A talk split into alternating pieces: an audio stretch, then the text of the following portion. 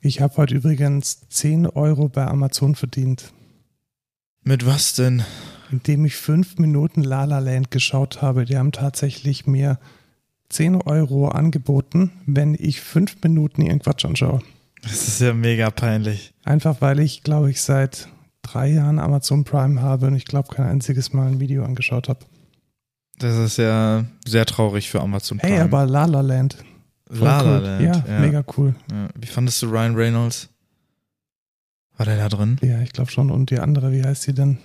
Scarlett Johansson? Ja. Echt? Ist es die? Woher? Weiß ich nee, gar nicht. Nee, nicht, nicht Scarlett. Ich glaube die andere. Nee. Aber woher kennst du La La Land? Das ist das kitsch, Hä? kitschigste Musical aller Zeiten. Ja, aber das hat einen Oscar gewonnen. Ich glaube mehr als einen. Außerdem hat Joko und Klaas, haben, die haben da bei den, bei der goldenen Himbeere, nee, wie war das? Die haben irgendeinen deutschen Preis, da haben die gesagt, ja, die müssen jetzt, nee, dieser deutsche Fernsehpreis, das war das. Und da haben die einen Fake Ryan Reynolds eingeschleust, haben dann dafür die goldene Kamera oder so gekriegt. Und die haben die da echt bekommen. Okay. Das ist sehr lustig, kann man sich mal angucken tatsächlich. Für La La Land. Für La La Land. La La Land ist super.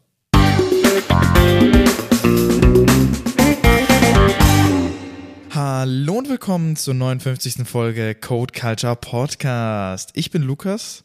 Und ich bin Markus und wir erzählen einmal die Woche die neuesten Neuigkeiten über Nerdkultur, die Digitalisierung und alles, was uns sonst so einfällt. Und im echten Leben sind wir Softwareentwickler. Genau. Und heute nehmen wir auf am 7. August an einem Samstag. Tatsächlich. Und beginnen doch gleich mal mit dem Rückblick. Hast du letzte Woche irgendwas Spannendes erlebt? Ja, wohl eher nicht so spannend. Ähm, das Internet war weg. Ja, ganz weg war es tatsächlich. Und zwar hier bei uns im Pfaffenhofen und in dem gesamten Landkreis, weil Dinge sind passiert.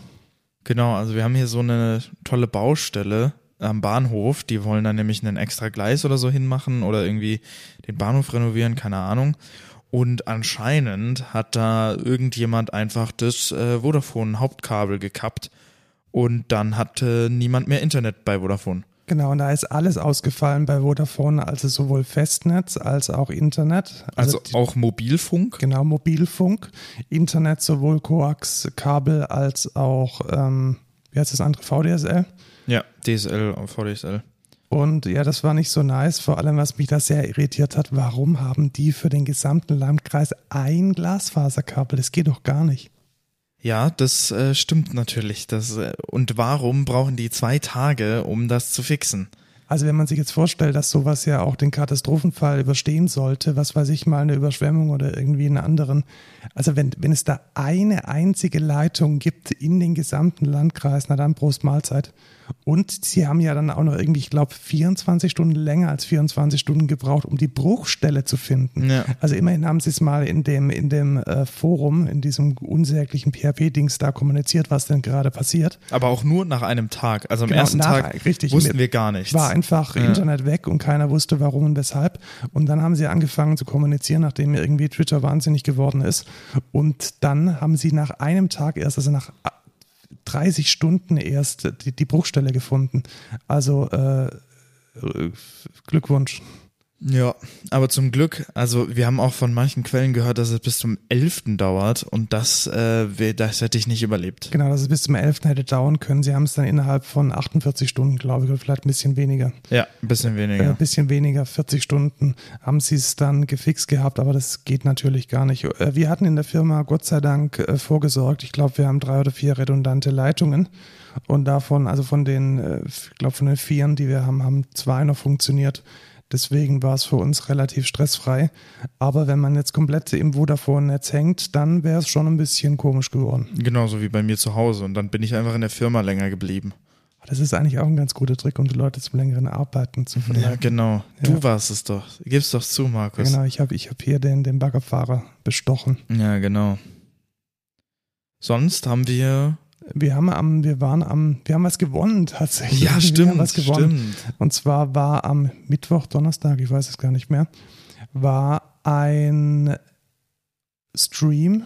ja, man kann es Stream nennen. Von, von Google, Google, Open Source Live. Genau, von Google Open Source Live. Also was ist das? Das ist eine Reihe, in der Google die eigenen oder die supporteten Open Source Projekte vorstellt mit einer Reihe von, ja, ich sag jetzt mal, Impulsvorträgen. Und das war diese Woche CDAP. Genau. Äh, was, was ist ein CDAP, Lukas? Cask Data Application Platform. Mhm. Also wie, wie kann man sich das vorstellen? Das ist eine clicky bunti Oberfläche, die Daten von A nach B schaufelt. Also man genau. kann mit Plugins einzelne Steps, einzelne Stages von so einer Datenpipeline modellieren, aufbauen und die dann in der Oberfläche konfigurieren. Zum Beispiel, um regelmäßig Daten zu transformieren, Daten in einen Warehouse zu packen, Daten in eine Middleware zu packen, Daten zu synchronisieren. Dafür ist diese CDAP-Plattform gemacht. Genau, da kann man dann beliebige Datensourcen eingeben, irgendwas mit den Daten machen und die dann wieder irgendwo hinschicken. Genau, also so Quelle transformieren, Senke. Dazu ist es da. Und da wir sehr oft mit vielen Daten zu tun haben, fanden wir das eigentlich ganz interessant. Ich, ja, bis auf die erste halbe Stunde ja, war es eigentlich ganz cool. Ja, die erste halbe Stunde war schon ein bisschen ähm, ja. Nichts aussagend. Ja, es hat sehr lange gebraucht, bis man sich was darunter vorstellen konnte als Techniker. Also wenn man, wenn man tatsächlich Developer als Zielgruppe hat, dann denke ich, sollte man die Anwendungsfälle sofort mit dem tatsächlich, mit der tatsächlich technischen Umsetzung immer verknüpfen. Sonst wird es unglaublich abstrakt und unglaublich ähm, auch uninteressant. Also es war einfach ja. uninteressant eine halbe Stunde zu erfahren, dass man Daten transformieren kann und von A nach B schieben. Ja, kann man. Ich will sehen, wie es geht. Aber das wurde dann auch relativ schnell aufgelöst und hat dann auch einen äh, ganz guten Eindruck gemacht. Ich muss nur sagen, ich bin mir nicht ganz sicher, wie so diese komplette Roundtrip-Zeit ist. Also jetzt nicht, wie lange die Daten brauchen, um äh, transformiert zu werden. Das ist ja meistens bei so ETL-Jobs relativ egal. Die Frage, die ich mir stelle, ist nur, wie angenehm ist es denn bei der Entwicklung? Ja, das stimmt. Weißt du, weil wir haben, ich bin mir nicht mal sicher, ob man einen eigenen Java-Code ohne irgendwie in diesem Hub da zu landen überhaupt äh, in seine eigene Installation reinkriegt. Also es ist Java, das auf jeden Fall. Also die ganzen APIs, die wir gesehen haben, waren auf jeden Fall alle Java, was schon mal eine coole Sache ist. Ich bin mir aber wirklich nicht sicher, äh, wie gut da der komplette Roundtrip von, ich habe irgendwie Java-Code in meiner IDE, der ganze Bums muss mit Maven gebaut werden, Docker-Container, irgendwelche komischen Lambdas, muss deployed werden, muss in den Hub, muss versioniert werden. Also da könnte ich mir echt vorstellen, dass das ein bisschen zu enterprisey ist, um schnell mal Daten von A nach B zu pumpen. Ja. Aber wir werden es mal ausprobieren. Also tatsächlich, es hat was gebracht. Äh, wir werden es nächste Woche haben wir mal ein Spike geplant. Da werden wir mal so eine Stunde, zwei uns das anschauen und auf unsere Anwendungsfälle mal mappen und überlegen, ob es für uns taugt. Und am Ende, am Ende von diesem Stream gab es ein Quiz und wir hatten eine Frage richtig. Ah, nee, wir hatten viele Fragen richtig. Wir ja, waren aber bei einer Frage bei als erster richtig. Die schnellsten. Ja. Und äh, dafür haben wir jetzt ein Google-T-Shirt gewonnen. Juhu. Yay, äh, ich bin gespannt. Ja, wir haben deine Größe gekauft. Ja, genau, weil es voll unfair ist, genau. Kommen wir zum nächsten Feedback und Rückblick. Katastrophen-App. Ja, genau. Ich wollte einfach nochmal meinen Unmut äußern über das, was jetzt rausgekommen ist, wie denn die Bevölkerung gewarnt wurde bei äh, der Hochwasserkatastrophe vor einigen Wochen. Ja, vor zwei Wochen ziemlich genau. Mhm. Und kurze Zusammenfassung gar nicht oder überhaupt nicht gut. Und was da eines der, der Pain Points nach wie vor ist, ist, dass die, die äh, Datenpush-Infrastruktur einfach nicht sauber skaliert. Das heißt, in mhm. so einem Katastrophenfall kommen diese Nachrichten nicht rechtzeitig an. Das ist Problem Nummer eins. Und Problem Nummer zwei ist, dass die Meldungen auch so formuliert waren, dass man nicht zwangsweise damit ableiten kann, jetzt sein Haus zu verlassen und nicht mehr mit dem Auto zu fahren. Ja. Also so, es gibt Hochwasser, ist vielleicht ein bisschen zu schwach. So ja. dein, dein, der Fluss äh, läuft durch dein äh, Erdgeschoss, ist vielleicht die bessere Beschreibung. Aber da ist die Frage, wie schnell kann man denn sowas erfassen? Weiß ich nicht. Tatsächlich ist ähm, bei den Untersuchungen herausgekommen, ich lege da auch nochmal ein paar Quellen hinten rein, dass die wissenschaftlichen Vorhersagen sehr präzise waren. Okay. Es wurde nur nicht sauber kommuniziert. Okay, what the fuck? Und insbesondere wurde nicht kommuniziert, ähm, also die Technik, mit der kommuniziert wird, ist halt diese Katwan-App und diese Nina-App. Und ich frage mich die ganze Zeit, seit 20 Jahren, wenn nicht sogar länger, vielleicht sogar seit 30 Jahren, gibt es diesen Cell-Broadcast, quasi die Massen-SMS an alle Leute, die gerade in dem Handymasten eingeloggt sind. Und ich frage mich, warum diese Technologie für sowas nicht verwendet wird. Ja. Ja, schon. Ist, ist im Netz mit drin, kostet vermutlich deutlich weniger als so eine App-Infrastruktur mit irgendwie Entwicklung einer neuen App. Die Leute müssen sich das erst installieren. SMS kann jedes noch so alte Nokia-Handy. Ich glaube sogar, dass dieser Cell-Broadcast in iOS, da bin ich mir ziemlich sicher, ich habe da mal Screenshots gesehen, auch als Katastrophenalarm erscheint. Das heißt, selbst wenn du im Ruhemodus bist, selbst wenn du irgendwie nachts dein Handy aus hast, geht da der Vollalarm los. Und warum kann man sich nicht auf diesen kleinsten gemeinsamen Nenner, Just Works, einigen? Warum muss es da diese Cut-Warns und Ninas geben, die für teuer Geld entwickelt wurden und offensichtlich nicht funktionieren? Also, ich habe Vertrauen in die Wissenschaft, dass man die Naturkatastrophen früh genug erkennt. Wenn es dann aber daran scheitert, die Informationen rauszukriegen, traurige Geschichte. Ja, tatsächlich. Naja, da muss man, da hat man auf jeden Fall Verbesserungspotenzial. Ich hoffe, uns passiert das nicht hier. Ja, tatsächlich. Wir sind ja auch an der Ilm. Gegenüber ist der, von mir ist der Geroldsbach, der ging vor 2013 auch ordentlich über die Ufern. Also ist durchaus auch in gewisser Weise äh, Eigennutz, da einfach die Infrastruktur zu haben, die funktioniert. Ja, auf jeden Fall. Gut, hoffen wir, dass es besser wird und dass man jetzt aus dieser Misere lernt. Leider eine dreistellige Anzahl von Toten zu spät, aber besser überhaupt als gar nicht. Okay, kommen wir zu den News. Ja, die News. Da gibt es eine spannende Nachricht. Wir hatten ja mal angekündigt, dass ähm, Twitter Stories einführt und diese Stories Fleets nennt. Rate mal, was jetzt damit gemacht haben. Wieder abgeschafft. Genau, die waren so erfolgreich, dass man äh, sich gedacht hat, nee, lassen wir mal lieber. Ähm, ja, kam nicht an.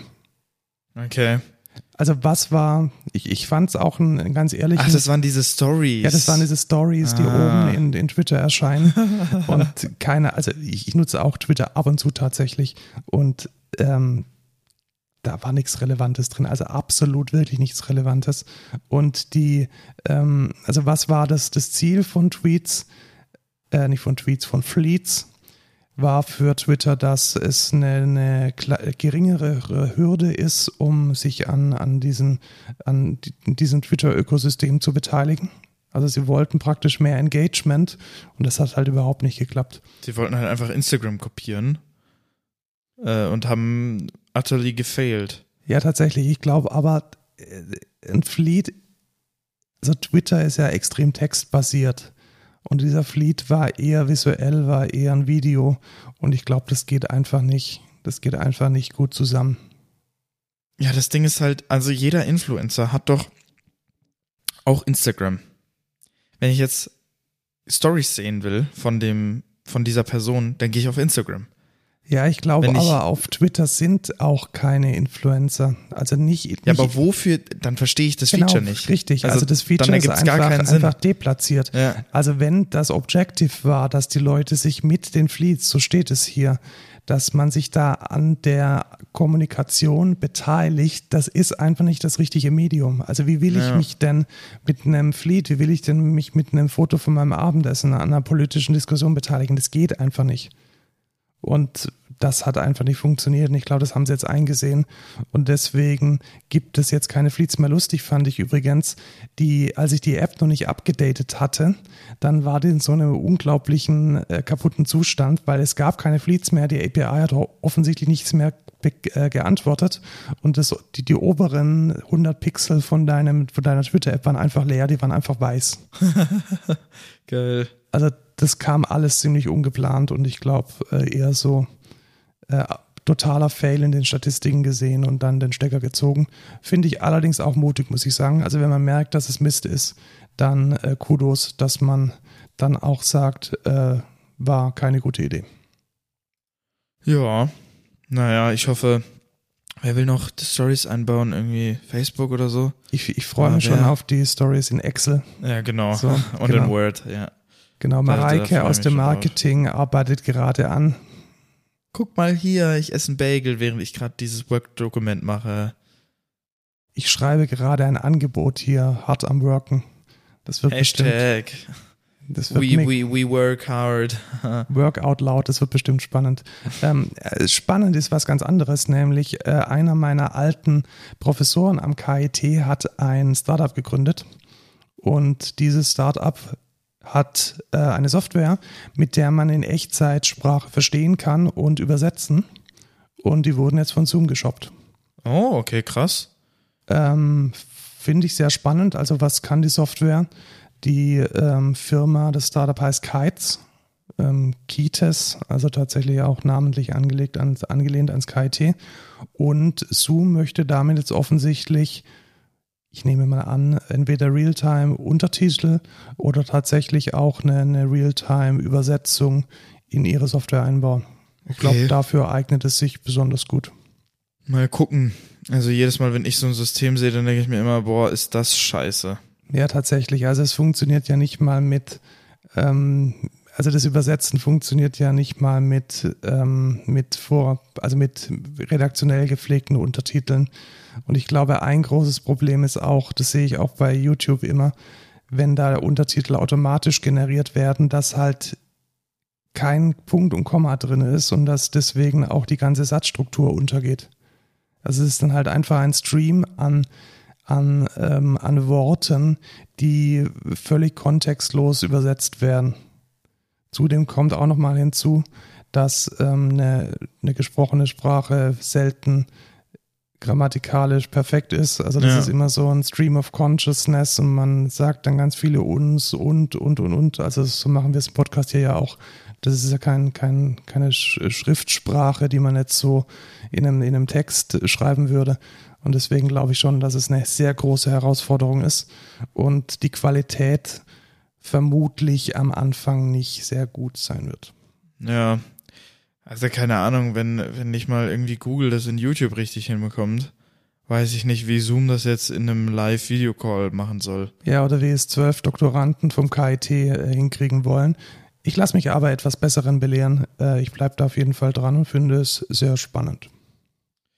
Ja, was auch spannend ist, ist natürlich das Stack Overflow Developer Survey. Ja, wobei ich tatsächlich sagen muss, ich bin ein bisschen zwiegespalten. Warum? Ich bin tatsächlich ein bisschen zwiegespalten. Also vielleicht erklären wir mal, was es ist und dann erkläre ich dir, warum ich zwiegespalten bin. Also Stack Overflow ist die größte QA-Plattform für Softwareentwickler, so kann man es, glaube ich, sagen.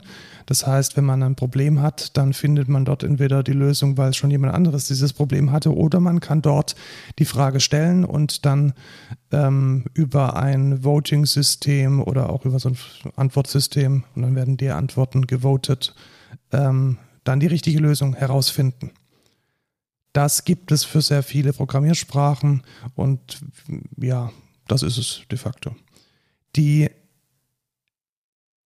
ähm, Umfrage, die jetzt hier veröffentlicht wurde, findet einmal im Jahr statt. Das heißt, ähm, Stack Overflow fragt da Tausende, Zehntausende von Usern, also ich glaube zu paar 80.000 Responses gab es äh, einige Fragen und ja, veröffentlicht es dann in einem schönen ähm, aufbereiteten interaktiven Datendokument und das nennt sich dann alljährlich die Developer Survey. Und da kamen jetzt einige Dinge bei raus und ich sagte auch, was mir nicht so, ran, so gut gefällt, ich fand die gestellten Fragen einfach Mist. Ja, teilweise. Tatsächlich. Ja. Also da werden Äpfel mit Birnen verglichen, da werden Dinge zusammengeworfen, die nicht zusammengehören und das macht dann den Vergleich unglaublich schwierig, weil es eben Dinge sind, die verglichen werden, die man eigentlich nicht vergleichen kann.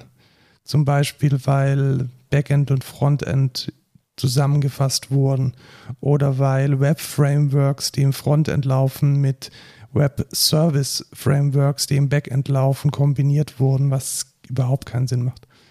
Ähm, was sind allerdings die größten Findings oder die größten Überraschungen, die ich gefunden habe? Die größten Überraschungen, die ich gesehen habe, ist tatsächlich, dass ähm, auf Stack Overflow offensichtlich eher Junior-Entwickler unterwegs sind. Mhm. Also wenn du jetzt mal schaust, wie viel Erfahrung der durchschnittliche Beantworter dieser Umfrage hat, dann sind das weniger als fünf Jahre, weniger als, weniger als neun Jahre. Also der, der, der, ähm, die Gauss-Glocke sitzt irgendwie so bei sechs, sieben Jahren. Das heißt, äh, Stack Overflow ist nach wie vor eine, eine Plattform, auf der sich eher junge Entwickler orientieren. Und ich glaube, das ist schon mal der, der erste Bias, den man damit reinnehmen muss. Mhm, okay. Dann ähm, das erste Finding, das ähm, mir aufgefallen ist, ist tatsächlich die, das Gender. 91 Prozent Männer. Okay, krass. Also das kann es doch echt nicht sein, dass äh, unsere Branche 91 Prozent von Männern dominiert ist. Ja, das ist schon, ich finde schon ist, komisch. Also 1 zu 10 oder 1 zu 9, das ist schon ähm, sehr, sehr, sehr ähm, äh, biased. Ja, es ist natürlich schwierig, sage ich mal. Da gab es jetzt letztens auch eine News, ich weiß gar nicht, ob du die drin hast. Die könnte ich aber nochmal reinnehmen, die auch ganz interessant ist. Aber da kommen wir dann gleich zu. Dann kommen wir dann gleich zu. Dann gehen wir jetzt nochmal in die äh, Technology rein. Ähm, was zu diesem Junior-Schwerpunkt von Stack Overflow passt, ist, dass die ersten beiden Top-Programmiersprachen, die die Leute können und nutzen, JavaScript und HTML, CSS sind. Also de facto Frontend. Interessanterweise ist Java nach Python und SQL, Fragezeichen ist SQL eine Programmiersprache, an der fünften Stelle.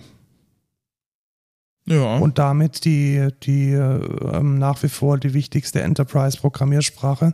Ich glaube nämlich, auch wenn man die Fragen, die weiter hinten kommen, beachtet, Python wird hauptsächlich von den Data Scientists und von den KI-ML-Leuten dann ver verwendet. Ist dir noch was besonders aufgefallen, wo du sagst, ähm, da sollte man noch ein Augenmerk drauf legen? Am meisten loved ist natürlich Rust von den Developern. Ja, tatsächlich. Und da, das, das fand ich, also jetzt auf der Meta-Ebene, äh, was lieben die Entwickler am meisten? Rust, Closure, TypeScript, Elixir, Julia, Python, Dart, Swift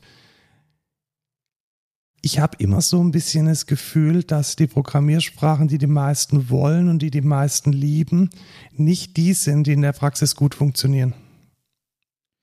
Ja, Elixir steht ja auch drin, also da musst du schon irgendwo recht haben, ne? Also, Aber, also keine Ahnung, Rust ist halt schon eigentlich geil. Hast du schon mal angeguckt? Ja, ich, ich kenne Rust und es ist sicherlich eine gute Programmiersprache, aber mir würde es davor grausen, damit eine Enterprise-Applikation zu machen. Ja, weiß ich nicht. Ich habe noch keine damit geschrieben, deswegen. Ich habe auch noch keine gesehen. Also. Ja, das stimmt. Da muss es doch, ich komme dann auch später nochmal dazu mit dem Code der Woche, äh, was da immer das, das Problem ist, wenn man sich mit neuen Frameworks, neuen Programmiersprachen auseinandersetzt. Ich glaube aber tatsächlich, dass für, für Hobbyentwicklung und für kleinere Microservices oder für kleinere Aufgaben, Rust, sei es drum, alles cool, Closure genauso Allerdings für, für große Enterprise-Applikationen, die, die, die gut funktionieren müssen, die stabil laufen. Aber genau, müssen, genau darum geht es auch bei Rust. Also ich, ich hätte es genau andersrum gesehen. Also für kleine Projekte nehme ich lieber Python her oder Node.js, weil ich da einfach irgendwas hinrotzen kann. Und in Rust musst du genau überlegen, wie du deine Architektur machst, wie du deinen Code strukturierst, im Vergleich zu allem anderen eigentlich. Glaubst du, glaubst du, dass Rust mit Build-Tools und der, der Infrastruktur außenrum einer gescheiten IDE-Unterstützung, dass es, dass es da Enterprise-ready ist. Ich glaube es noch nicht. Weiß ich nicht. Müsste man mal ausprobieren. Also wenn ihr da Informationen habt, ähm, werte Zuhörer, dann äh, ruhig mal melden. Äh, mich gilt es zu überzeugen. Ich glaube, es ist noch nicht ready. Es ist nicht so weit. Weiß ich nicht. Naja, aber sonst, ja, weiß ich nicht, fand ich jetzt nicht so viel interessant.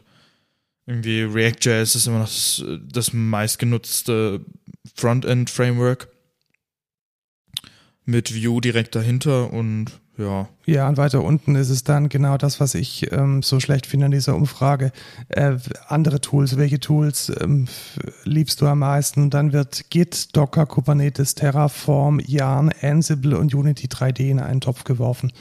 Und dann hört auch schon die Sinnhaftigkeit dieser Umfrage auf. Ja. Also wenn es euch interessiert, was ähm, die Benutzer von Stack Overflow cool finden und was sie ähm, am ehesten verwenden, dann ist diese Umfrage sicherlich mal ein ganz guter Status, wo man den aktuellen Stand der Softwareentwicklung sehr gut äh, abschätzen kann. Ja, dann kommen wir doch zu, den, zu der nächsten News, wo es sich jetzt auch um Gender dreht. Und zwar gibt es einen Riesenskandal mit Activision und Blizzard tatsächlich. Und zwar geht es um Diskriminierung äh, weiblicher Mitarbeiter und äh, sexuelle Belästigung und auch solche Sachen. Also ich will da jetzt nicht zu tief reingehen, aber ich sag mal, lest euch mal die Sachen da durch, die man da lesen kann. Das ist alles allegedly, also alles angeblich. Ne? Man hat natürlich keinen Proof für sowas, aber das sind schon verdammt viele Leute, die da vor, die da so nach vorne kommen und dann über das Ganze reden. Ähm, ja, es ist schon heftig. Also, um ein Beispiel zu nennen, ich habe das bei Linus Tech Tips im Podcast gehört. Ähm, anscheinend haben die da irgendwie irgendwie mega viel Bier getrunken auf der Arbeit, was ich schon komisch finde. Und dann irgendwie haben die die weiblichen Mitarbeiter äh, angemacht, während die dann betrunken waren auf der Arbeit. Also ganz komisches Zeug. Ähm, finde ich unmöglich eigentlich. Das und vor allem das Geilste war dann auch, Blizzard sagt, ähm, ja, genau, weil da gab es nämlich diesen Case, dass vor, ich glaube, ein paar Jahren sich äh, eine weibliche Mitarbeiterin tatsächlich das Leben genommen hat, wegen äh, einer, wegen, die war auf einem Business-Trip mit jemand anderem, mit einem männlichen Supervisor oder so, also jemand, der höher als sie war. Und der hat dann irgendwie auf dem Business-Trip auch irgendwie Gleitgel geholt und irgendwelche Sexspielzeuge oder irgendwie sowas mega weirdes. Und die hat sich dann da umgebracht und dann hat, hat halt diese, diese Agentur oder in Amerika die, die diesen Lawsuit jetzt gegen Blizzard haben, hat es halt als Beispiel auch gebracht, was da, was da passiert. Und hat Blizzard gesagt, wie outrageous es ist, da so ein Suizid mit reinzuziehen in den Case und das sollte man ja nicht machen. Und dann denke ich mir auch nur so, Alter, wie kann man denn so dann diese Karte spielen und sagen, das hat ja nichts damit zu tun und warum zieht man sowas damit rein? Also weiß ich nicht. Und das ist ja nicht das erste Mal, dass aus Blizzard sowas rausfällt. Ja, also und dafür, dass es einer der, oder wenn nicht sogar der größte Game Developer äh, weltweit ist, ähm, sollte man da, glaube ich, in Sachen Gleichstellung deutlich mal anfangen, die Dinge zu ändern. Ja, auf gefährlich, jeden Fall. Gefährlich ja, mega und gefährlich. Schade, und ja. schade einfach auch. Und ähm, hat vielleicht auch mit diesem, mit diesem 90% Männeranteil, den wir gerade eben in der Umfrage schon nachgewiesen haben, geht das vielleicht einher. Ja, richtig. Also peinlich, finde ich. Sowas sollte einfach nicht mehr passieren. Ja, also eine Firma dieser Größe muss sowas im Griff haben. Ja. Das kann eben. nicht anders sein. Gut, dann kommen wir zur, zur nächsten nicht ganz so erfreulichen Nachricht. Und zwar. Ach so, das. ja, eine, eine nette Geschichte, eine nette Geschichte. Also stell dir jetzt mal vor, du bist eine, eine Partei, zum ja. Beispiel die CDU. Ja, nur und du Beispiel, hast, genau, ja. als Beispiel, als reines Beispiel. Und du hast eine App im App Store, die heißt CDU Connect, um damit deinen Wahlkampf zu orchestrieren. Ja. Und stell dir jetzt mal vor, da kommt jetzt eine Sicherheitsforscherin zu dir und sagt, hey, ich habe mir eure Software mal angeschaut, ich mache jetzt Responsible Disclosure und weise mal darauf hin, dass ihr da eine eklatante Sicherheitslücke in eurer App habt, die ihr äh, vielleicht mal ähm, stopfen solltet. Ja. Was machst du dann? Ja, die natürlich verklagen, die Frau. Genau, genau. Das ist nämlich auch das, was die CDU gemacht hat oder machen wollte. Also stell dir jetzt mal vor, da kommt jemand, eine Aktivistin, ich nenne sie beim Namen, weil sie hat sich deswegen auch beschwert, Lilith äh, Wittmann, die im CCC auch durchaus ihren Namen hat, und meldet diese Sicherheitslücke der CDU.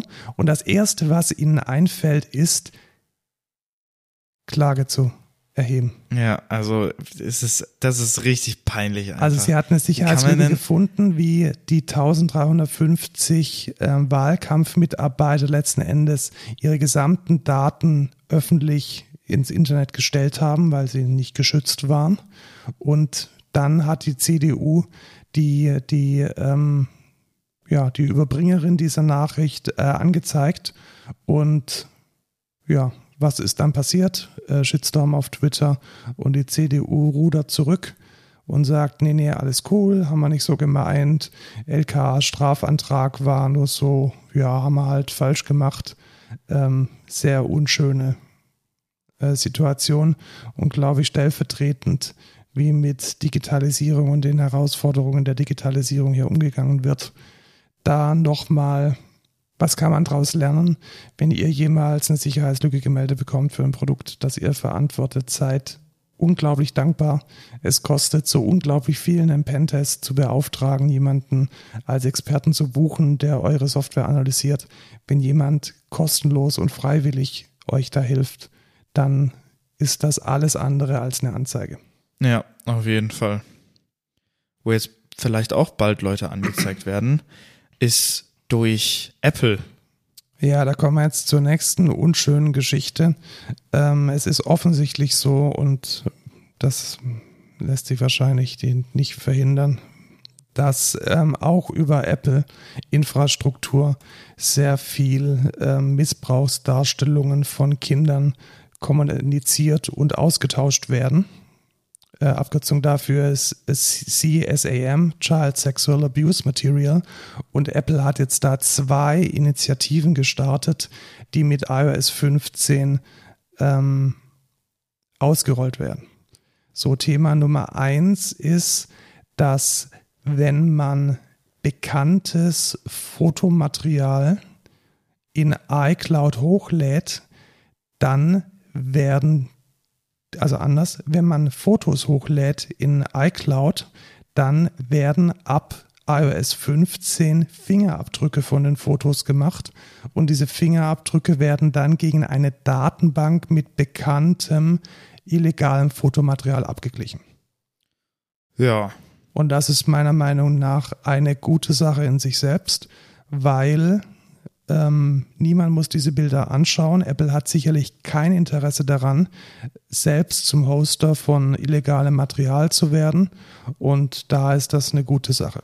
Auf jeden Fall, ja. So, jetzt kommt aber vielleicht das Problem. Wir denken jetzt an Staaten wie China, an die große Firewall. Wir denken an repressive ähm, Regime wenn einmal diese Infrastruktur da ist, mit der man ein hochgeladenes Bild gegen eine bekannte Datenbank von als illegal eingestuftem Material abgleichen kann, dann weckt das natürlich Begehrlichkeiten. Also so gut ich es finde, dass ähm, es diesen Mechanismus gibt, um illegale Bilder zu finden, finde ich es ein bisschen schwierig, wenn es diese Infrastruktur mal ganz grundsätzlich gibt und autoritäre Staaten sie missbrauchen könnten. Also ich glaube, das ist so ein, so ein, ein Wandern auf Messerschneide, dass man da den richtigen Weg und die richtige Abgrenzung findet, für was man diese Technologie einsetzt. Im guten Sinne jetzt, um Kindesmissbrauch aufzuklären oder ob man Tür und Tor für Verfolgungen in repressiven Staaten und autoritären Regimen zulässt. Schwierig. Ja, finde ich auch. Das, das, das, ja? Ja, das, nee, ich wollte jetzt aufs nächste, aufs zweite eingehen. Ne? Ja, genau, aufs zweite. Es gibt nämlich, also das ist Thema Nummer eins, das Sie machen. Äh, wie wird es ganz genau funktionieren? Äh, sobald man gewisse Negativpunkte gesammelt hat, also wenn ein User, ich glaube mehr als zehn Bilder dieser Art in die iCloud hochgeladen hat, gibt es eine automatisierte Meldung an die Polizeibehörde und die Person kriegt dann Besuch von eben dieser und wird dann hoffentlich ähm, festgenommen. Festgenommen, ja. Ja. Es gibt noch eine zweite, einen zweiten Mechanismus, eine zweite technische Neuerung, um Child Safety, um die Sicherheit von Kindern zu erhöhen. Und zwar ist das eingebaut in die Familienfreigabe. Also wenn man seinem Kind ein, ein iPhone gibt, dann ist damit maßgeblich auch die Gefahr verbunden, dass es gegroomt wird. Grooming ist eine ist ebenso eklige Angelegenheit. Ältere äh, Menschen schreiben mit äh, jungen Kindern und versuchen das Vertrauen zu gewinnen, um es dann, dann ähm, wir wollen gar nicht drüber reden, was dann ja. passieren kann. Und das ist ein Ding. Und die KI, die Apple jetzt entwickelt hat, wird Chatverläufe von Kindern unter 14 Jahren, so habe ich es jetzt gelesen, automatisch analysieren und im begründeten Verdachtsfall eine Nachricht an die Eltern schicken. Ja. Das heißt, es ist eine KI, die ist darauf trainiert, diese Grooming-Aktivitäten in Chats, in Kommunikation, auch in Bildern, die ausgetauscht werden, zu erkennen, um dann ein Foul oder ein, ein Flag äh, in Richtung Eltern zu schicken.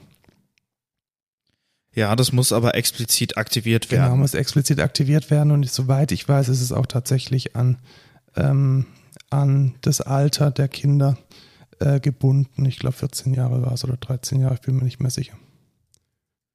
12. 12 sogar, ja, okay. Dann ja tatsächlich 12 oder, ja, jünger. oder jünger. Gut. Hoffen wir, dass das ein bisschen ähm, die Welt zu einem besseren Ort macht. Ja, ist natürlich, ich würde nochmal darauf eingehen, dass es, es ist natürlich ein nobles Ziel und ich finde es auch gut.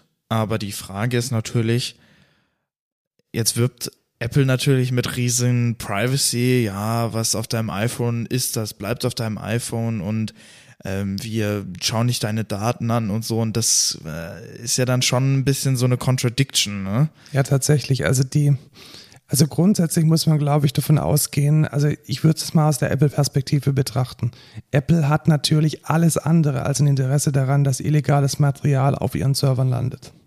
Also in gewisser Weise ist das ja auch Selbstschutz. Ja. Also du willst ja nicht zum Hoster von ähm, ja, das stimmt. von Child Abuse Material werden, das, das will niemand. Also dass, dass es da einen Mechanismus gibt, um zumindest die offensichtlichen Fälle zu vermeiden, finde ich komplett in Ordnung. Ja. Also insbesondere dann, wenn die Bilder tatsächlich in Apple-Infrastruktur hochgeladen werden. Mhm. Also Apple muss ja die Möglichkeit haben, sich vor solchen, vor dem Missbrauch der eigenen Infrastruktur entsprechend zu schützen. Ja, das stimmt. Was ich tatsächlich kritisch finde, ist, dass man diesen Mechanismus auch ausnutzen kann. Also wo fängt es an? Gibt es dann irgendwann Wasserzeichen von den Bildern von irgendwelchen Aufständen in, in China? Ja. Ist es, ist, sind irgendwelche Propaganda-Fotos von, von Hongkong, werden die dann gefleckt? Gibt es da dann irgendwann den automatischen Foul, der ausgeschickt wird? Also diese Infrastruktur zu missbrauchen, ist halt die große Gefahr, die ich an dieser Stelle sehe. Und da muss man wirklich sehr, sehr, sehr genau hinschauen und diese, diesen Mechanismus auch entsprechend limitieren auf die Dinge, wo der Anwendungsfall tatsächlich gegeben ist. Ja. Und machen wir uns nichts vor, äh, es ist auch ein kommerzielles Interesse natürlich. Also in dem Moment, in dem iPhones für Kinder sicherer werden, ist es natürlich ein Kaufargument, seinem Kind ein iPhone zu geben. Ja, das stimmt. Also es ist sicherlich nicht nur ähm, Goodwill und ähm, sondern auch äh, ein kommerzielles Interesse dahinter. Ja, auf jeden Fall. In dem Zusammenhang sei gesagt, äh, Facebook macht es übrigens schon seit vielen, vielen Jahren und Facebook ist einer der größten ähm, Hinweisgeber für den Austausch von ähm, Missbrauchsdarstellungen überhaupt. Ja. Facebook ist überhaupt nicht verschlüsselt. Das heißt, Facebook schaut sich jedes Bild maschinell an und gleicht es gegen eine Datenbank von bekannten Bildern ab. Und deswegen ist es relativ häufig, dass äh, kriminelle, eigentlich, kriminelle Aktivitäten aufgedeckt werden können, weil Facebook die entsprechende Meldung macht. Ja. Okay. Dann Gut, schwieriges jetzt, Thema, aber ja. eine, eine, finde ich trotzdem eine wichtige und erwähnenswerte Sache. Ja, jetzt hatten wir sehr schwierige News. Und jetzt kommen wir zu einer schwierigen Technologie. Genau, aber Und nicht politisch, Nicht sondern politisch. technisch. Jetzt habe ich nicht, jetzt hab ich nicht Jetzt ge- hast du gemutet. gemutet. Ich wollte eigentlich hier meine Eine Kapitelmarke, Äh, genau, eine- Kapitelmarke. Eine Kamittelmarke. Eine Kamittel, Kamittelparke. Eine Kamittelparke setzen. Hier Kamittelparke. Thema der Woche. Thema der Woche. Wir wollen uns heute über einen Steuermann unterhalten, oder? Steuermann, Genau. Steuerrat. Steuer, Steuermann, Steuerfrau. Ähm, und zwar über Kubernetes. Genau, was ist das denn? Kubernetes Aber, ist so ein Ding. Genau, Richtig, so ein Ding. Und- Und wir wollen uns diesem Ding heute mal ein bisschen annähern. richtig. Da bin ich heute euer Mann, weil das mache ich den ganzen Tag in der Arbeit, ähm, wenn ich nicht in irgendwelchen Besprechungen bin. Und zwar motivieren wir doch das Thema jetzt erstmal. Also wir haben jetzt schon ganz viel gehört über, über irgendwie Docker-Container und dass Docker ja voll geil ist und reproduzierbare Images, reproduzierbare Builds, voll geil und Docker ist voll wichtig.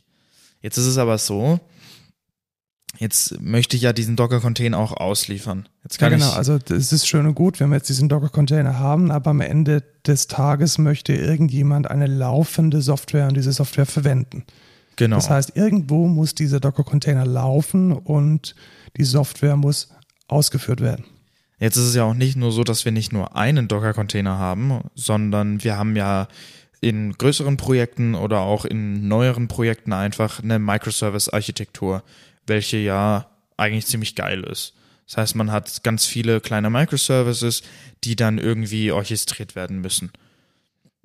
Jetzt ist es so, ich kann jetzt natürlich einfach alle Docker-Container starten, irgendwie mit Docker Run auf dem Host-System und dann irgendwie ja, gebe ich irgendwie die Ports frei oder die reden dann irgendwie im, im Netzwerk und dann packe ich das auf eine VM und ja, jetzt ist das irgendwie gar nicht mal so geil, weil wenn VM aus ist, ist Docker aus, ne, kaputt.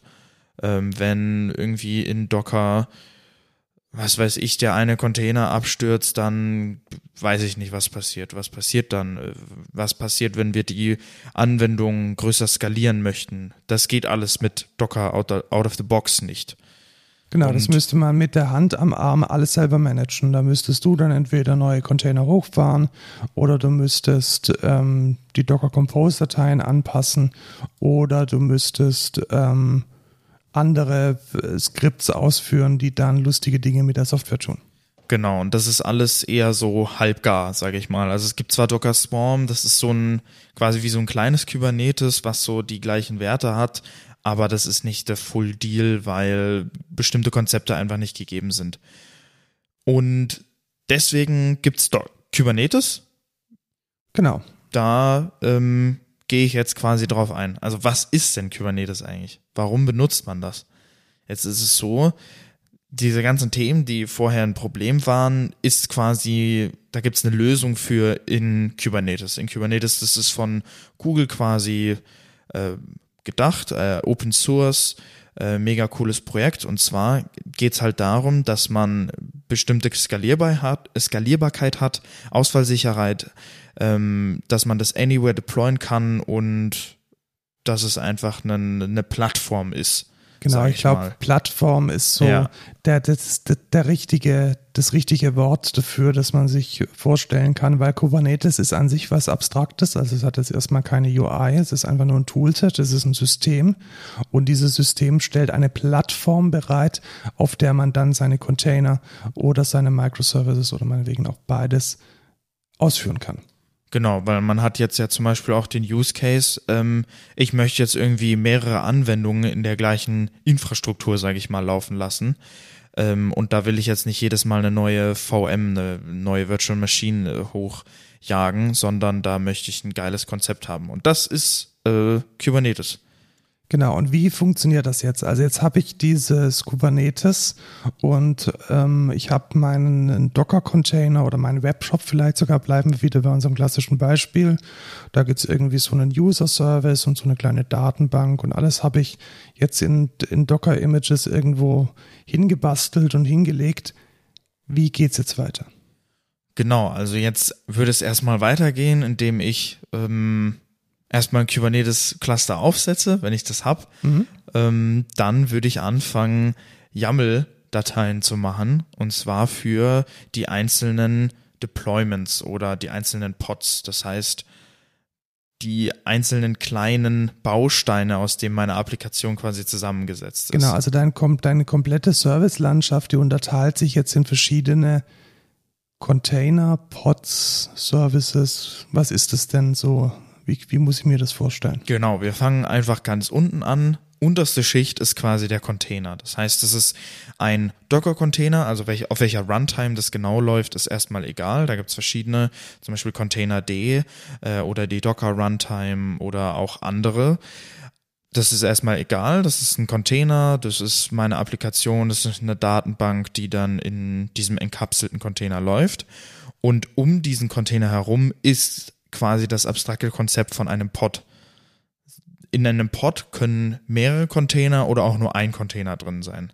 Also das ist sozusagen eine Gruppe, so kann man sich das vorstellen. Genau.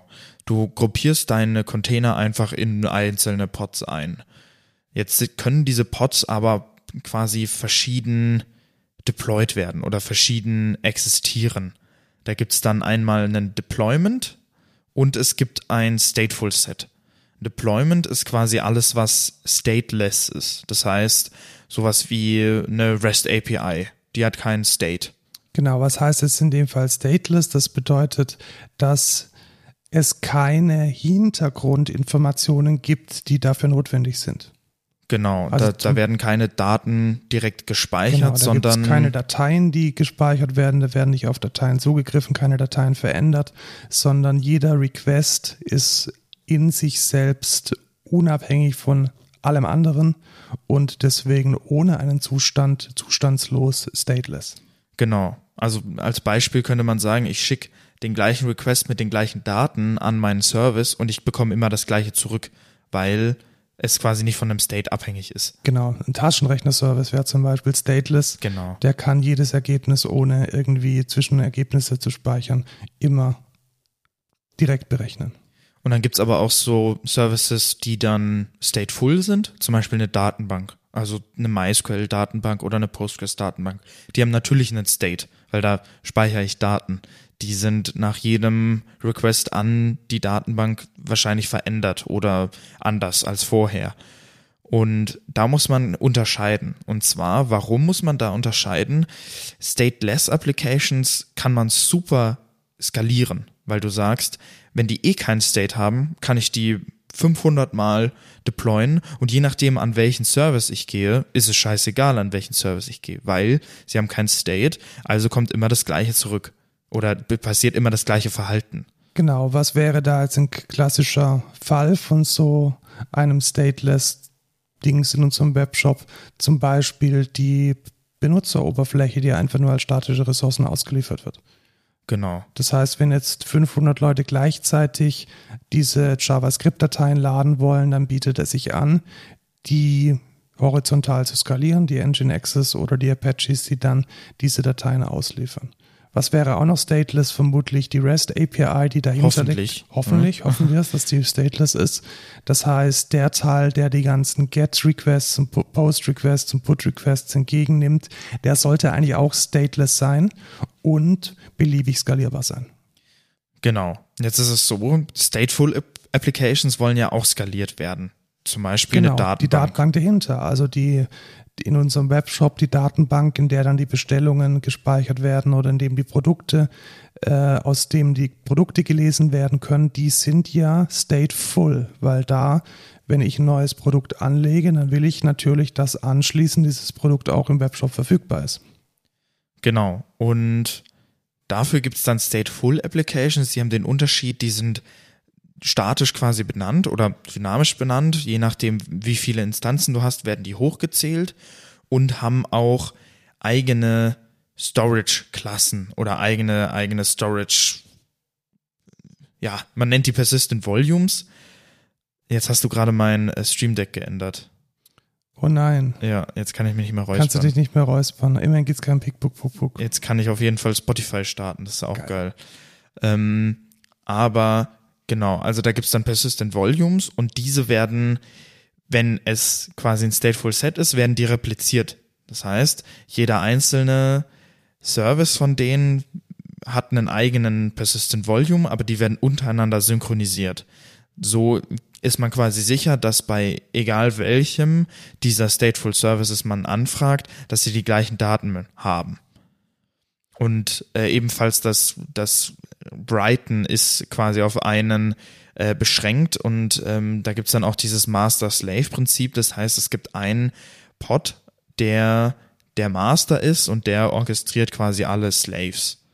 Das heißt, ich könnte es zum Beispiel so einrichten, dass mein Webshop eine Datenbank hat und alle Schreiboperationen landen immer beim Master. Die Leseoperationen, die können aber von einer beliebigen Replikation erfolgen, genau. weil da, ja, da muss ich ja nicht drauf achten, dass es zum Beispiel keine parallelen, parallele Reads sind, ja komplett okay, nach dem ja. klassischen Locking. Äh, oder transaktionalen ähm, Mechanismus. Die Container-Plattform, also Kubernetes, managt das dann für dich. Also da musst du dich dann auch nicht drum kümmern. Ja, genau. Also das ist so ein zweischneidiges Schwert, weil teilweise musst du dir schon Gedanken machen, wie das im Endeffekt passiert, weil Kubernetes ja nicht genau dein Genau, Kubernetes kann jetzt ja nicht automatisch eine MySQL-Datenbank oder eine Postgres-Datenbank replizieren. Das muss man natürlich dann schon noch selber einrichten. Genau. Da muss man dann wissen, was da genau passiert unter der Hut. So, jetzt haben wir, jetzt haben wir diese Pods. Jetzt möchten wir ja zwischen Pods auch reden. Jetzt möchte der User Service ja auch an seine Datenbank. Mhm, wie findet er denn die Datenbank? Genau, die, die findet er nämlich über ein ganz schlaues System über DNS-Resolving. Und zwar gibt's innerhalb der, ähm, des Kubernetes-Clusters einzelne Services. Du hast quasi einen Service für jeden einzelnen Pod, äh, den man über Selektoren matcht. Das ist dann einfach so ein String-Matching. Wenn jetzt die App so heißt, dann ähm, ist es dieser Service. Aber das kann man einrichten, wie man möchte. Und den, je nachdem, wie der Service benannt ist, kann dann innerhalb vom Cluster dieser Service eindeutig identifiziert werden am Namen des Services. Und das ist halt geil für Service Discovery. Das heißt, du möchtest deinen Service bei irgendjemand anders, bei irgendeinem Kunden deployen und die Values für innerhalb des Clusters, also Kommunikation innerhalb des Clusters, da wird der DNS-Name immer gleich bleiben. Das heißt, das kann man quasi fest konfigurieren, fest festlegen, wie das heißt im Cluster, weil dein Deployment immer gleich ist. Und das ist ein riesen Vorteil, finde ich. Ich meine, das kann man auch teilweise in Docker Compose erreichen, aber wenn man jetzt zu viele Container hat, dann wird es einfach verdammt unübersichtlich. Genau, also was ist da der große Vorteil? Man muss sich nicht mit irgendwelchen komischen Hostname und fully qualified FQDNs genau Domain Names äh, rumärgern, sondern man weiß in seinem User Service meine Datenbank heißt Datenbank. So. Und ich habe ich gebe da einfach an Datenbank und dann in meiner JDBC URL und Kubernetes sorgt dann dafür, dass die Datenbank unter JDBC Doppelpunkt Doppelslash oder wie heißt, wie ist da der, der Handle PostgreSQL, JDBC PostgreSQL Doppelpunkt Doppelslash Datenbank dann vorhanden ist. Genau. Jetzt würde ich noch einmal gerne auf ein weiteres Konzept eingehen. Und zwar habe ich jetzt ja im Cluster den Use Case, ich deploy da ganz viel. Ich habe da jetzt nicht nur eine Applikation laufen, sondern mehrere. Jetzt muss man die ja logisch voneinander trennen. Da gibt's dann Namespaces. Die sind einfach, das sind einfach Namen, in denen dann quasi die einzelnen Pods, äh, Services, alle Ressourcen für Kubernetes quasi deployed werden und dann sind die logisch voneinander getrennt. Das heißt, man hat einmal irgendwie den Webshop Namespace und dann irgendwie den, was weiß ich, den, äh, Was wir nennen mal irgendeine Applikation. Ja, ich würde vielleicht tatsächlich mal ein ganz praktisches Beispiel nehmen und sagen, wir haben einen Dev-Namespace und einen Prod-Namespace. Ja, das kann man zum Beispiel auch machen. Oder einen Consolidation-Namespace. Also man kann dann verschiedene Staging-Varianten ähm, der Software voneinander trennen oder man kann auch komplett separate Software trennen. Also nichts verbietet dir ja, niemand verbietet dir, neben dem Webshop auch noch ein Wiki-System zu betreiben. Genau, das ist nämlich der große Benefit, weil wenn ich sage, ich habe ein hochskalierbares System, dann will ich da ja nicht nur eine Applikation drin laufen lassen, weil wofür Kubernetes nicht ist, äh, ich deploy jetzt hier eine Applikation in mein Cluster rein und äh, dann läuft es da drin, sondern das ist dafür gedacht, ein Ökosystem, eine Plattform zu sein für mehrere Applikationen, die man dort deployt. Genau, und die laufen dann letzten Endes auf demselben Kubernetes. Da kann man unten drunter dann beliebig viel Hardware mit dazu stecken über verschiedene Virtualisierungslayer. Und der Best, ja, die Best Practice ist es eben nicht für den Webshop ein eigenes Kubernetes aufzusetzen, sondern irgendwo ein Kubernetes schon zu haben und dort dann rein zu deployen. Ja, das kann man dann zum Beispiel auch in der Cloud machen. Zum Beispiel Amazon bietet ähm, EKS an, was dann ein Kubernetes in der, in der Amazon Cloud ist. Genau, die haben das dann schon vorbereitet. Das läuft dann auf diesen EC2-Rechnern. Ähm, da ist dann schon ein für euch oder für uns schon eingerichtetes, fertig konfiguriertes Kubernetes mit am Start. Genau, und da kann man dann auch einfach seine Ressourcen rein deployen und das ist alles das gleiche System. Man muss sich nicht mehr, man muss sich nicht mehr um Verwaltung des Systems kümmern, sondern es wird alles gemacht. Jetzt ist es aber so, ich habe jetzt ja nicht nur Kommunikation zwischen Services im Cluster, sondern ich möchte jetzt außerhalb des Clusters von meiner, von meinem Webbrowser auch auf den Webshop zugreifen. Genau, das heißt, wir brauchen so ein Eingangstor zu unserem Webshop. Genau, und das ist nämlich ähm, sowas wie ein Ingress-Controller. Dieser managt quasi den Traffic. Ähm, da zählt auch der Load Balancer tatsächlich dazu. Ähm, der, der managt den Traffic und weist quasi die, den Incoming Traffic zu den einzelnen Services weiter. Das heißt, wir haben die Abstraktionsschicht ganz oben ist der Ingress, der dann weiß, okay, unter dieser URL ist mein Service erreichbar. Welch, welcher Service ist das? Der ist dann wieder bei Name Matching. Das heißt, im Ingress sage ich, das ist diese URL, der soll weiterleiten an diesen Service. Der Service weiß, okay, ich bin der Service für diesen Pod, für dieses Deployment. Ich leite weiter an diesen Pod. Und der Pod weiß, ah, okay, dieser Traffic gehört an über Ports Mapping, gehört dann an diesen Container. So ist es quasi strukturiert. Genau, also das ist sozusagen die Brücke von diesem, du hast gerade eben gesagt, dieses DNS, das so intern ist und dann der Außenwelt, also mein Shop ist vielleicht unter www.derbestewebshopderwelt.de erreichbar und dann kommt der Ingress und hinter diesem Ingress liegen dann meine ganzen Services und Pods. Genau. Und da würde ich noch gerne dazu sagen, wenn ihr euch jetzt nicht vorstellt, ah, aber das ist doch ein verteiltes System. Jetzt habe ich da verschiedene Maschinen. Woher weiß der denn jetzt, an welche Maschine der muss? Da spielt dann der Load Balancer mit rein, weil der sagt dann, okay, an welchen Ingress Controller von welcher Node muss ich denn jetzt gehen, um an den Service zu kommen? Das macht dann quasi der, der, der Load Balancer, der dann mit dem Ingress Controller quasi redet. Du hast dann quasi Du verweist dann im DNS, weil der DNS muss ja dann global sein. Das ist ein globaler DNS-Server, irgendwie, was weiß ich, bei Hetzner gehostet, Domain Factory oder was weiß ich. Und der sagt dann, der zeigt dann auf den Load Balancer und der Load Balancer leitet dann weiter an den Ingress, Ingress Controller.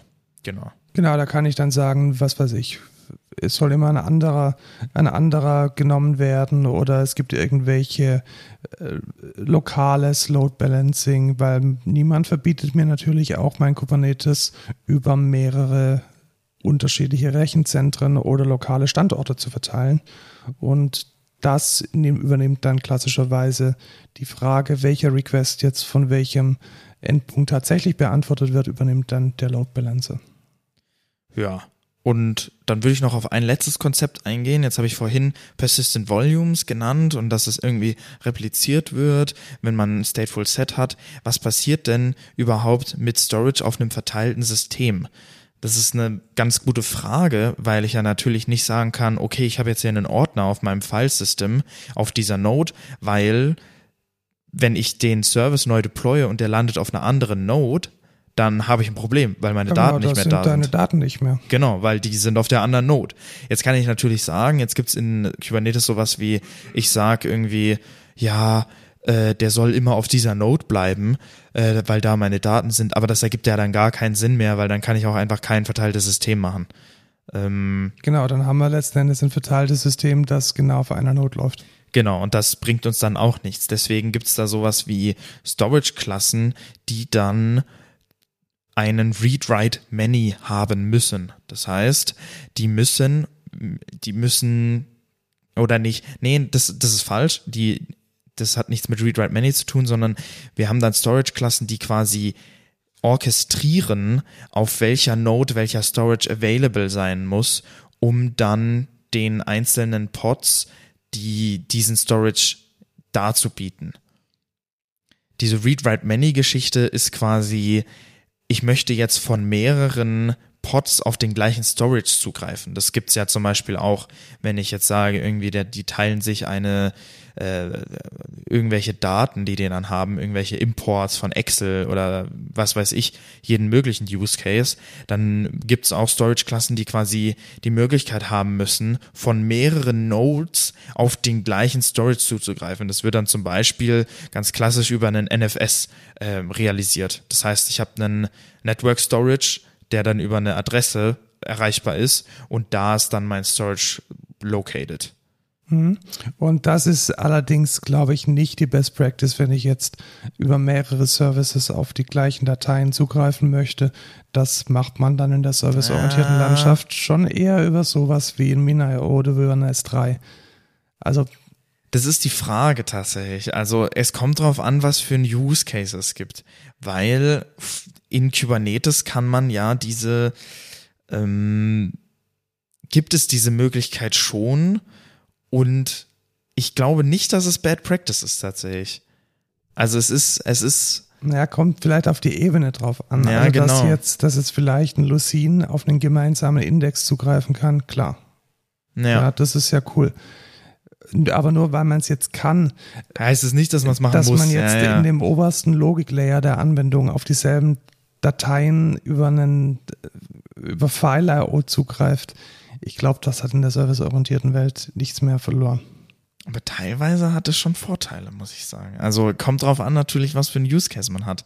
Aber ich würde es jetzt nicht, also ich habe schon einige Applikationen gesehen, die das machen und das ist tatsächlich nicht ähm, nicht schlecht, sage ich mal. Also ich habe da noch keinen kein Drawback gefunden. Ja, vielleicht, ich, ich bleibe dabei, es kommt, glaube ich, auf die, auf die Ebene drauf an. Ja, Auf die Ebene, auf, auf welcher Ebene der Anwendung befinde ich mich? Bin ich irgendwie ein, der Backbone vom Backbone? Klar, File.io, go for it. Bin ich irgendwie ein Frontend, das jetzt ähm, meinetwegen den, das neue Profilfoto von, von mir oder von Lukas entgegennimmt und irgendwo wegspeichern muss? Da bin ich auf jeden Ja. Fall am besten bedient, das dann über, über einen HTTP-Service zu managen. ja, da stimme ich dir auch zu. Ja, und das ist, war jetzt erstmal der, der grobe Overview über Kubernetes. Wie das dann im Endeffekt aussieht in den YAMLs, das könnt ihr in der Kubernetes Documentation einfach nachgucken. Wir haben die Links in den Show Notes. Und ähm, dann macht euch doch einfach mal schlau und setzt euch doch mal ein kleines Cluster bei euch zu Hause auf, wenn ihr Bock habt. Genau, das kann man mit einem Tool Minikube, ist das noch aktuell? Ja, genau. Also, Also- es gibt zum Beispiel Minikube, es gibt auch Kind, es gibt äh, Micro K8S, also das kann man eigentlich machen, wie man möchte. Minikube ist relativ simpel, Kind ist relativ simpel. Die beiden ähm, würde ich, würde ich einfach mal empfehlen. Genau, ansonsten kriegt man eigentlich von den ganzen äh, Cloud-Anbietern auch immer ein, ein Ausprobiercluster hinterhergeworfen. Ja, genau. Also da kommt man eigentlich auch mit AWS, Azure und Google, Google Cloud relativ weit. Wenn man da jetzt nicht gerade Kryptomining machen möchte, sondern nur mal ausprobieren, geht das auch, ohne dass man Geld einwerfen muss. Genau. Das war das Thema der Woche. Genau, ich hoffe, soweit. Ähm, eine grundsolide Einführung in Kubernetes. Genau. Vielleicht gibt es da in den weiteren Folgen von Code Culture noch die eine oder andere Vertiefung.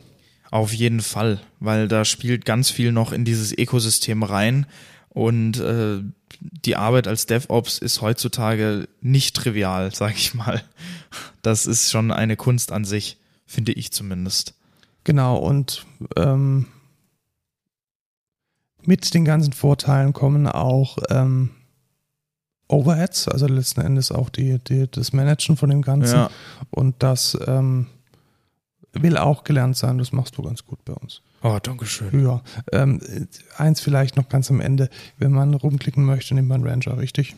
Ach so, ja, genau. Also es gibt verschiedene Management-Plattformen. Wir zum Beispiel benutzen Rancher, auch viele unserer Kunden benutzen Rancher. Super Tool, äh, ist tatsächlich auch Open Source. Ähm, lasst euch da nicht foolen, das ist kein Enterprise-Tool. Ihr könnt es einfach so installieren bei euch. Das ist äh, sogar relativ easy.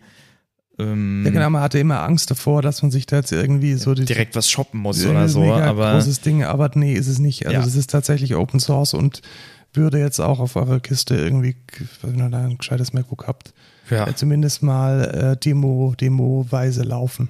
ja, tatsächlich. Einfach im Docker starten und dann, ja.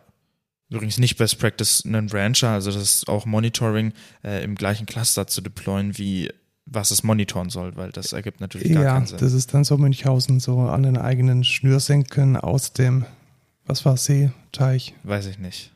egal. Ja. Kommen wir zum Code der Woche. Ja, Du tatsächlich. hast da was. Ich habe da was. Und zwar habe ich gerade vorhin schon gesagt, äh, wie ist es denn so, man hat eine neue Programmiersprache oder man möchte sich irgendwas anschauen.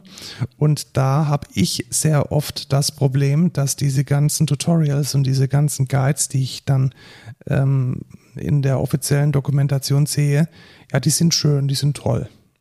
genau. Was ich dann aber an zweiter Stelle sofort wissen möchte, ist, wie funktioniert denn dieses Ding in einer großen Anwendung und was sind da die Best Practices? Genau, das, das finde ich auch immer so. Best Practices ist immer schwierig. Vor allem, wenn man irgendwie eine neue Technologie hat, ähm, die man dann irgendwie deployen will oder da mal ein Projekt anfangen will und dann ist die Strategie irgendwie am Anfang schon scheiße und dann trägt man die immer mit. genau. Wie, wie baut man das Ganze? Was sind die Skripte, die ich links und rechts brauche? Wie ist meine Ordnerstruktur? Wie dokumentiere ich das? Welche Test-Frameworks packe ich zusammen? Wie klebe ich das ganze Ding äh, so zusammen, dass daraus ähm, ein Schuh wird? Das ist tatsächlich meistens nicht trivial, weil die Dinge, die man ganz offiziell von den Framework-Herstellern bekommt. Ich denke da jetzt vor allem an Vue, ich denke an React, ich denke meinetwegen auch an Spring Boot. Die sind meistens sehr, sehr limitiert und auf einen einzigen Use Case abgestimmt. Und klar, in diesem Use Case ist alles peachy, es funktioniert alles super, aber wenn es dann mal ein bisschen größer werden soll, wird's äh, komplex und man weiß dann nicht mehr, was man tun soll. Das hat sich jetzt auch jemand gedacht äh, für React. Und es gibt ein wunderschönes GitHub-Repository namens Bulletproof-React, in dem eine Standardanwendung nach den besten Best Practices, die es so gibt, aufgebaut ist. Und das finde ich eine sehr, sehr, sehr gelungene Sache. Also da ist wirklich von dem Datenmodell bis zu Berechtigungen, bis äh, ein gescheites Routing, wie man es baut, wie man es mit Environment-Variablen konfiguriert, wie man äh, einen Docker-Container draus baut. Das ist alles damit drin und da kann man dann äh, verstehen, wie das funktioniert und äh, hat mir sehr viel gebracht, um zu verstehen, wie eine Best Practice React-Applikation ausschaut. Also wenn es euch genauso geht, dann schaut mal rein, Bulletproof-React. Ja, das gibt es tatsächlich auch für Node.js. Gibt's auch für Node.js? Ja, es gibt auch Bulletproof Node.js. Das ist cool. Aber Vue leider nicht. da habe ich nichts gefunden. Ja, vielleicht, vielleicht gibt es irgendwo ein anderes. Also was, was man halt auch nur machen kann, ist tatsächlich auch Anwendungen, die, die, die, also die nicht nur ein Beispielprojekt sind, sondern die ein echtes Projekt sind, sich Ja. anschauen. Also wenn man zum Beispiel mit Spring Boot mal sehen möchte, wie da eine Anwendung ausschaut, die Enterprise skalierend äh, kann, dann Corona Warn-App tatsächlich. Also Ja. das ist meiner Meinung nach das beste lebende Beispiel für eine ausgewachsene Anwendung in Spring Boot. Genau. Und sonst guckt euch Bulletproof React an. Genau. Ähm, und der No-Code der Woche. Dieses Mal ein Hörbuch, das ich gehört habe. Äh, kennst du dich so aus mit, mit nordischen Sagen? So der, Ja, der Odin und der teilweise. Loki Fenriswolf. und der Fenriswolf und, ähm, Hati. Scully. Ich finde die Wölfe so cool, weißt du? und so die ganzen Hammer und so. Und ähm, die, die Quelle für den ganzen Mist ist ja die Edda. Genau. Und die ist halt echt schwer zu lesen. Also Mhm. ich habe mir die schon mal irgendwie so aus, ist ja alles frei, kann man sich alles im, im Projekt Gutenberg auch in gescheiten Übersetzungen sich durchlesen. Das ist schon zäh. Ja, Also das ist jetzt nichts, was man mal so locker flockig an Nebenbei einem Abend liest. nebenbei liest, Ja. sondern das ist halt alte Lyrik, die man entsprechend auch wertschätzen muss. Die, das hat sich ja auch ein Autor gedacht namens Neil Gaiman und hat, warum lachst du jetzt? Mann, bist du pubertär. Neil Gaiman, Lukas Wie findet den? Namen, äh, Gaiman. G-A-I-M-A-N. ach so, okay. Vielleicht heißt er auch Guy Man. Ja, Das wäre das wär ein geiler Name. Der heißt einfach Guy Man. Mhm. Ja, verstehe. Äh, ja. Wo war ich? Genau, bei äh, diesem Buch, das er geschrieben hat. Und das ist einfach eine, eine Nacherzählung. Also eine, eine sehr gute Nacherzählung, die die Auf ganzen- Englisch? Äh, auf Englisch und auf Deutsch in einer Übersetzung, die es auch gibt. Und ähm, was ich aber an der Stelle empfehlen möchte, ist das Hörbuch dazu, gesprochen von Stefan Kaminski, weil er das halt unglaublich gut macht. Also wie so ein, wie so ein alter Märchenerzähler Oh, cool. der, der mit, mit, mit tiefer, sonorer Stimme und mit, mit ähm, ist einer unglaublich schönen Sprachmelodie und mit einer lyrischen Erzählweise Fast dann, so wie ich. Ja. dann dieses Buch vorliest. Und das ist tatsächlich sehr gut verdaulich. Okay, Also cool. die, die, die ganzen Geschichten, die teilweise auch sehr wirr sind und mal, mal so und mal Hast du so. schon durch? Ich hab's schon durch tatsächlich. Also Das heißt, also kennst du die Geschichte mit äh, Fenrir und äh, Tyr? wo, wo Fen, F- Fenris dem Tür die, die Hand abbeißt. Ja, okay, genau. krass, cool. Genau, also die Ja. kommen da drin vor, wie Odin sein Auge verliert, äh, wie aus dem Blut von einem äh, weisen Mann der Met gebraut wird, wie Thor und noch jemand irgendwie den, den, den, den Kessel von dem Riesen klauen. Also diese ganzen klassischen äh, nordischen Sagen sind da neu erzählt, inklusive dann Ragnarök, dem Untergang. Äh, alles wunderbar, sehr zu empfehlen. Geht insgesamt sechs Stunden und 31 Minuten, also ist alles andere als kurz. Äh, gönnt euch, ist auch bei Audible zu shoppen.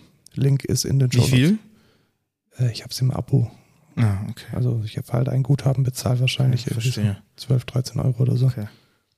Bin ich echt am überlegen, ob ich das nicht mache. Weil ich interessiere mich schon für nordische Mythologie. Also ganz grundsätzlich kann ich dir übrigens auch Audible ausleihen, tatsächlich. Also Aha, okay, cool. wenn du ein Audible-Konto hast, dann kann ich, soweit ich weiß, digital ausleihen und kannst ihn halt in der Zeit nicht hören. Du musst es Ah, mir dann okay. irgendwann zurückgeben wieder. das ist ja cool. Dann lass das mal machen. Dann Ja. kann ich nämlich auch meinen Senf dazu geben. Sehr gut. Sehr gut. Dann äh, war's das für heute. Genau, wir suchen ganz viele Leute. Ja, wir suchen Leute, wir suchen immer Leute. Also bewerbt euch tatsächlich. Ihr Softwareentwickler. für alles bewerben, außer für, außer für ähm, Azubis. Azubis. Das heißt, ähm, Softwareentwickler, DevOps, ähm, Werkstudenten, Bacheloranden, Masteranden. Wir sind für alles zu haben. Und Ausbildungsranden, Ausbildungs. Achso, du meinst Ausgebildete, ausgebildete Fachinformatiker ja, also, auch. Genau, Profil ist einfach Genau. ähm, Weil studierte. man möchte die ja nicht ausschließen. Ne? Genau, studierte Informatiker, Wirtschaftsinformatiker oder ähm, ausgebildete Fachinformatiker, Anwendungsentwicklung, äh, Systemintegration nur dann, wenn ihr ein sehr starkes Profil im Bereich DevOps oder Programmierung habt. Sonst nehmen wir auch digitale Vernetzung oder Prozess- und Datenanalyse. Aber wenn ihr da jetzt schon einen Abschluss habt, dann fragen wir euch, woher habt ihr den? Genau, dann, dann wollen wir einen Fluxkompensator sehen oder so. Genau. Gut, dann würde ich sagen, Feedback auf codeculturepod auf Twitter und codeculture at excentra.de per E-Mail. excentra.de slash podcast, äh, codeculture.podigy.io, äh, buymeacoffee.com slash codeculture. Tschüss, Lukas. Ciao, Markus.